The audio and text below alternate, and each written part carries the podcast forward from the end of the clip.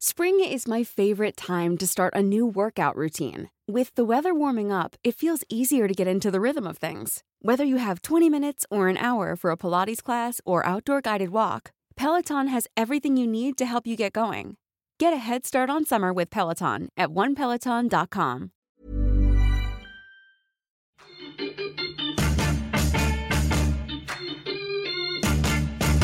Esto, el diario de los deportistas. Hola, ¿qué tal amigos? ¿Cómo están? Qué gusto saludarlos. Bienvenidos al podcast del Esto, el diario de los deportistas. Les saluda José Ángel Rueda, me acompañan José Luis Camarillo, Miguel Ángel Mújica y Osiris Méndez para hablar de un tema calientito, el Canelo Álvarez, este boxeador mexicano que sigue rompiendo récords, sigue ganando, sigue demostrando su poderío arriba del ring. Sin embargo, parece que es un tema que no a todos los tiene totalmente satisfechos. Hay algunos que piden un poco, que sea un poco más espectacular, hay algunos que piden rivales de mayor envergadura para el Canelo. Así que, sin más, vamos a dar paso ya un poco al análisis. Tenemos, eh, como ya lo mencionaba, a nuestros dos expertos de boxeo, eh, José Luis Camarillo y Osiris Méndez. Señor Camarillo, ¿cómo está? Qué gusto saludarlo. Platíquenos un poco, señor Camarillo, sobre este tema. Digo, a mí obviamente no, no me gusta llamar, o la manera en la que llaman muchas veces a los rivales del Canelo, decirles bultos, costales, porque bueno, finalmente subirse al ring requiere de profesionalismo y yo supongo que no ser nada sencillo subirte al ring para pelear con un boxeador profesional. Entonces, platíquenos desde su perspectiva cómo está todo esto. ¿no? ¿Le ponen rivales a modo al Canelo o cómo lo ve usted? ¿Qué tal Ángel? Pues esa es la pregunta obligada. A mí me gustaría recomendar a quienes amablemente nos escuchan y que de alguna manera pueden estar a favor, ser neutrales o en contra de, de la carrera de Canelo, que se remonten a muchos años atrás cuando él comenzaba. Para él fue una carrera de muchos sacrificios, de sortear muchos rivales. Fíjense ahí que tiene un empate con el Títere Vázquez, que fue una pelea que rescató él ahí apuradamente. Son peleas que van forjando a un boxeador y a través de los años es como se va haciendo un, un hombre. Eso costó mucho trabajo, mucho sacrificio. En Nayarit me tocó estar en Tepic cuando peleó contra Leonardo Tainer por el título de Norteamérica de peso welter Estamos hablando varias divisiones atrás de la última que conquistó, que fue la de peso semicompleto. Y ahí le costó muchísimo trabajo dar el peso. Llegó deshidratadísimo. Incluso hubo una discusión a la hora de la báscula, estar ahí, porque el manager, el de Leonardo Tainer, una báscula de esas, las de balanza, o sea, cuando tiene que estar totalmente horizontal según se exige. Pero aquí como que tantito se quería balancear arribita. Entonces eso, gente colmilluda, como la del estadounidense, dijo, no, no, no, aquí tiene que ser de la mitad para abajo. Y hubo una discusión muy, muy grande ahí y a la mera todo se soluciona, se quitan el calzoncillo y pues ya se quitan 200, 250 gramos. Pero digo, toda esa clase de experiencias que tienen que pasar al otro día, pues un boxeador que le duró los 12 rounds, muy duro, muy experimentado. Así que puede venir pues arando, de venir pues sembrando hasta que por fin llegas a una etapa en la que ya todo es diferente. Ahí los rivales ya se pueden escoger, ya los rivales ya los conoces, ya los puedes ver en videos, ya ves sus debilidades. Así que ya nos transportamos a la pelea del sábado pasado. Todos sabíamos que era una pelea que Canelo iba a ganar.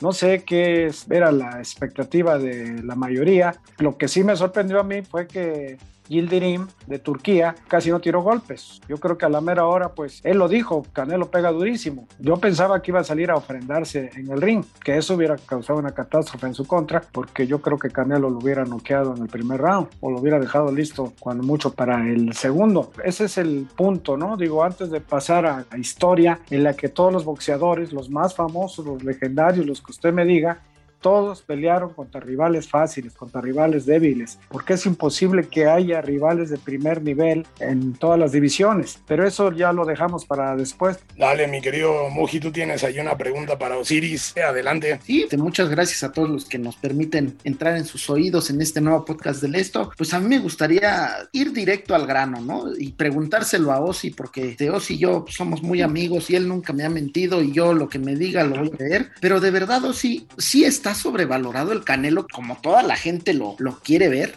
¿Qué tal? Buenas tardes, saludo con gusto. Mira, me parece que la carrera de Canelo ha ido en ascenso. Es, es una carrera, la verdad, ejemplar. Habrá gente que no lo quiera, sus detractores, habrá gente que lo apoye, habrá gente también que a lo mejor tenga todavía sus dudas. Pero me parece que lo que ha hecho Canelo es digno de reconocer. Ser campeón en cuatro distintas divisiones, desde la 154 a la 175 pesos semicompleto. Me parece que él se ha puesto retos, se los ha ido alcanzando y no solo eso, se fija retos todavía más difíciles y lo supera, ¿no? Hablábamos de esta pelea de, de Gildirim, pero hay que recordar que en diciembre él enfrentó al número uno en las 168 libras, el caso de Callum Smith, y le pasó por encima. Es lo que Canelo no deja hacer a su rival. Canelo es un, es un peleador muy inteligente, muy hábil, se mueve bien, tira buenas combinaciones, es un contragolpeador nato. Entonces, eh, todo eso que, que, trabaja durante la preparación, él lo explota en el ring. Claro, si vemos la pelea del sábado, pues sí, le pasó por encima a, a Gildirim porque eh, Saúl es un peleador superior y cuando tú eres un peleador superior, tienes que despachar de esa manera a un rival que es inferior a ti en todos los aspectos. Creo que la carrera de Canelo es y todavía promete mucho más. Muchas gracias, Osiris. Acá creo que mencionabas un punto importante que es el estilo de Canelo, que es contragolpeador, que se defiende bien, que espera su momento y que hasta cierto punto, según lo que se puede leer, según el, la sensación que hay, es un estilo contrario al estilo mexicano, ¿no? Ese estilo del que me gustaría que José Luis Camarillo nos hable un poco más, ese estilo tirado para adelante, ¿no? El de Julio César Chávez, el de Juan Manuel Márquez tal vez y muchos más boxeadores, el que siempre buscan como lo, lo espectacular ¿no? El golpe, el agradar a la gente, ¿no? En darle espectáculo al público. ¿Será tal vez esa la parte que no termina de convencer en el Canelo? Sí, digo, es muy interesante ese señalamiento porque se habla del estilo mexicano y digo, hay que reconocer, somos seres humanos y pues nos gusta el circo romano. Queremos ver peleas de tú a tú en lo que uno ya está cortado y el otro sangra de la nariz y uno se cae y se levanta. Es el guion perfecto para pues lo que dejaría público satisfecho, pero como bien lo mencionaste, en el caso del Canelo, es un contragolpeador, es un hombre cerebral, pues imagínate ya para llegar a 55 victorias, pues ya recorrió muchísima lona, ya recibió muchos golpes en el pasado en lo que perfeccionaba esa técnica, esas estrategias que ha ido puliendo con Eddie Reynoso, que es hijo de Chepo Reynoso, con el que empezó desde que llegó a un gimnasio allá, en, al gimnasio Julián Magdaleno en Guadalajara. Tenía 13 años de edad, fue llevado por su hermano, el español Álvarez, que fue el primer boxeador de la familia, que le vio facultades cuando le regaló unos guantes, y de ahí es, pues es un aprendizaje, es perfeccionar, es estar todos los días. En el caso de Canelo a mí me sorprende mucho porque es extremadamente disciplinado y esa es la base, ya lo sabemos. En el mismo programa del sábado vimos a un boxeador asiático, peso completo, que digo a mí desde el pesaje me llamó mucho la atención, más grande notablemente que el estadounidense. Digo, el estadounidense se fue a la lona tres veces, que en los asaltos iniciales, pero después se le acabó el gas al asiático y la pelea terminó en empate porque el, el, otro lado del planeta ya no podía ni con sus guantes. Incluso cuando acabó la pelea, como que quería recargarse ahí en la esquina porque pues ya sentía que ya no le quedaba ni un, ni un suspiro ya para, para dar de que se le acabó la condición. Llevaba la pelea súper ganada y no pudo terminar a su rival por la falta de preparación. En el caso de Canelo, insisto, es un hombre que a la semana ya está ejercitándose, ya está otra vez en el gimnasio. Él tiene bien planteadas sus metas y sobre todo con base en esa dedicación completa que es algo muy raro en los boxeadores. Digo, es común que periódicamente surjan así noticias de boxeadores que pues andan en la diversión, en los futbolistas, ustedes que saben más de fútbol, que los han castigado, este, incluso han salido que ahora con las redes sociales pues ya nada se puede ocultar. Ahora es cuando más deberían cuidarse y digo, para eso se necesita una mente muy especial y ese es Canelo. Eso es que ahora él es un boxeador completo. Él mide a sus rivales. Eh, Smith, salvo esa actuación previa que había tenido que no se vio devastador, él tenía una carrera de supercampeón como era de, denominado por la WBA la Asociación Mundial de Boxeo. Y contra Canelo Álvarez se vio como un boxeador al que su gran estatura, esa gran diferencia, todo eso se diluyó ante una táctica, ante una técnica, ante las facultades que tiene Canelo. Es un boxeador compacto, él es bajo para esas divisiones y sin embargo pues ahí lo tenemos. Él nos muestra cómo se le gana a un boxeador con ventaja en estatura o en alcance. Así que el estilo mexicano pues depende de muchas cosas, porque miren, si nos vamos para Miguel Canto, que fue eh, en los 70 él se coronó en enero de 1975, hizo 15 defensas como campeón mundial de peso mosca, fue a coronarse a Japón el 8 de enero de 1975 contra Shoji Oguma, contra un zurdo. La pelea fue dividida y de ahí como ya mencioné, hizo 15 defensas consecutivas. Pero Miguel Canto decían en su tiempo que si querías irte a dormir temprano o no podías dormir, que pusieras una pelea de Miguel Canto porque todas eran iguales. Así que hay que remontarse a la historia para entender el boxeo mexicano. No hay un estilo mexicano definido y esta opinión la comparte también alguien muy reconocido como es Eduardo Lamazón. Eh, yo con Lamazón me veía casi diario durante mucho tiempo, con Víctor Cota. Por eso es que intercambiábamos opiniones y es cuando se fundamenta pues lo que se puede llamar un conocimiento, que uno puede discernir entre los estilos. Así que el estilo mexicano viene a ser una suma de todo, de habilidad, de técnica, de valentía, de aguante, de resistencia y sobre todo me remonto al canal otra vez, sin condición física es imposible que logres cualquier objetivo.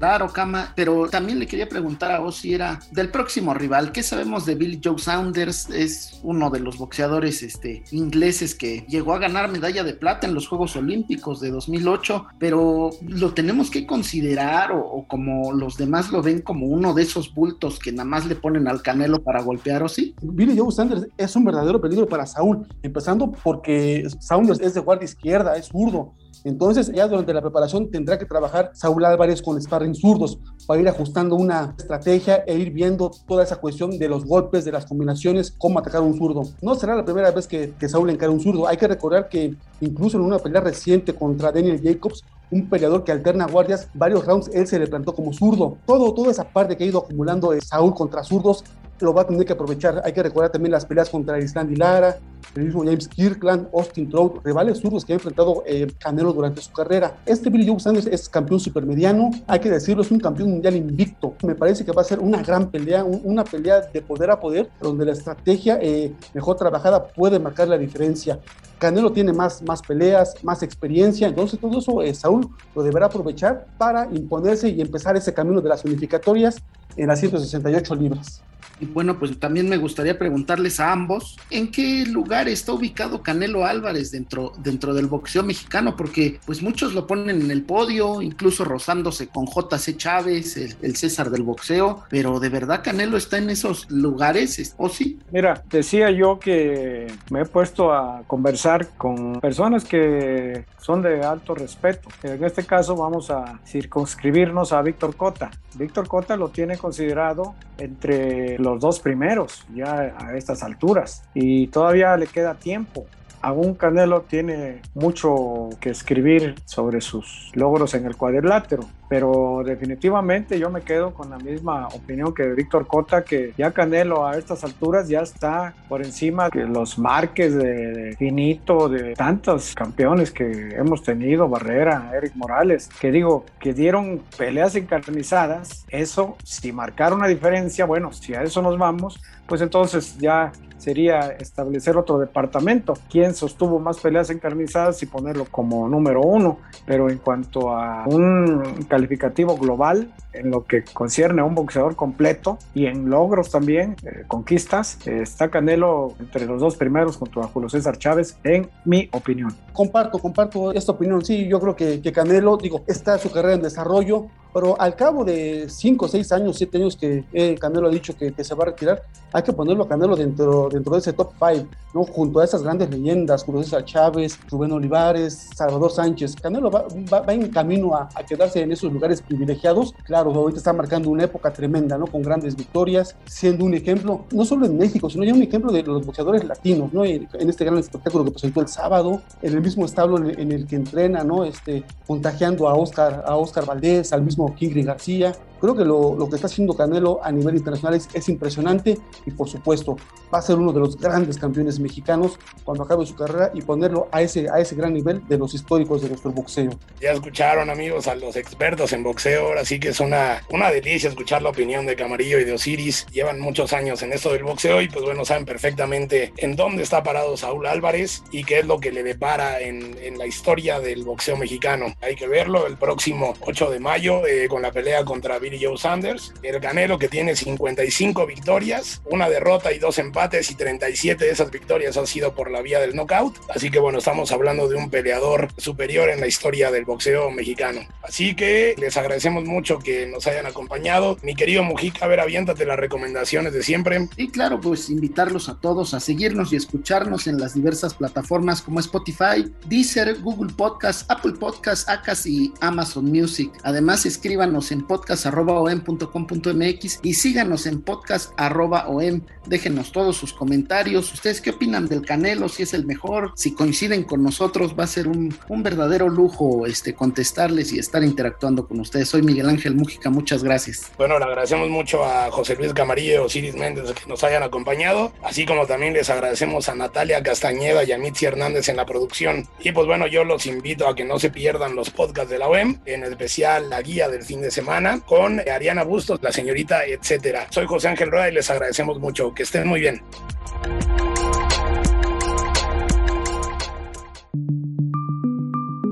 Esta es una producción de la Organización Editorial Mexicana.